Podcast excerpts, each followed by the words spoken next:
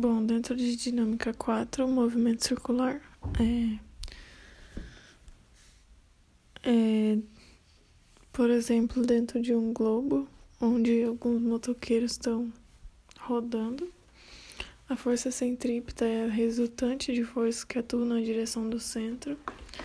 Ela é calculada por massa vezes velocidade ao quadrado sobre r, que é o raio.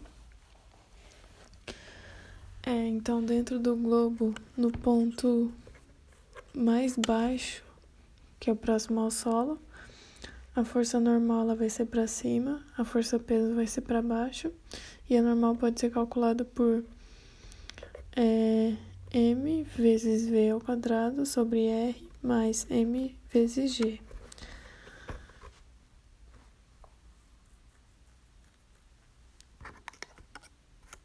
E no ponto lateral, a normal ela vai ser para na direção do centro e a peso vai ser para baixo e a normal vai ser calculada por m vezes velocidade ao quadrado sobre r. E no ponto C, que é o ponto mais alto da trajetória, a normal e a peso vai estar para baixo.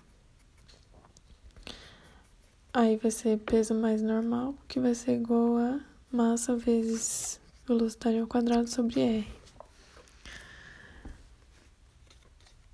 No ponto lateral, o peso tem que ser menor do que a normal, porque a normal tem que ser maior que o peso para que o objeto suba.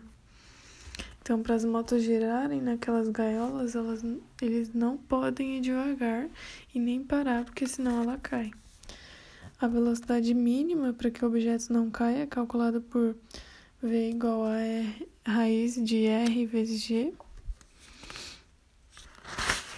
E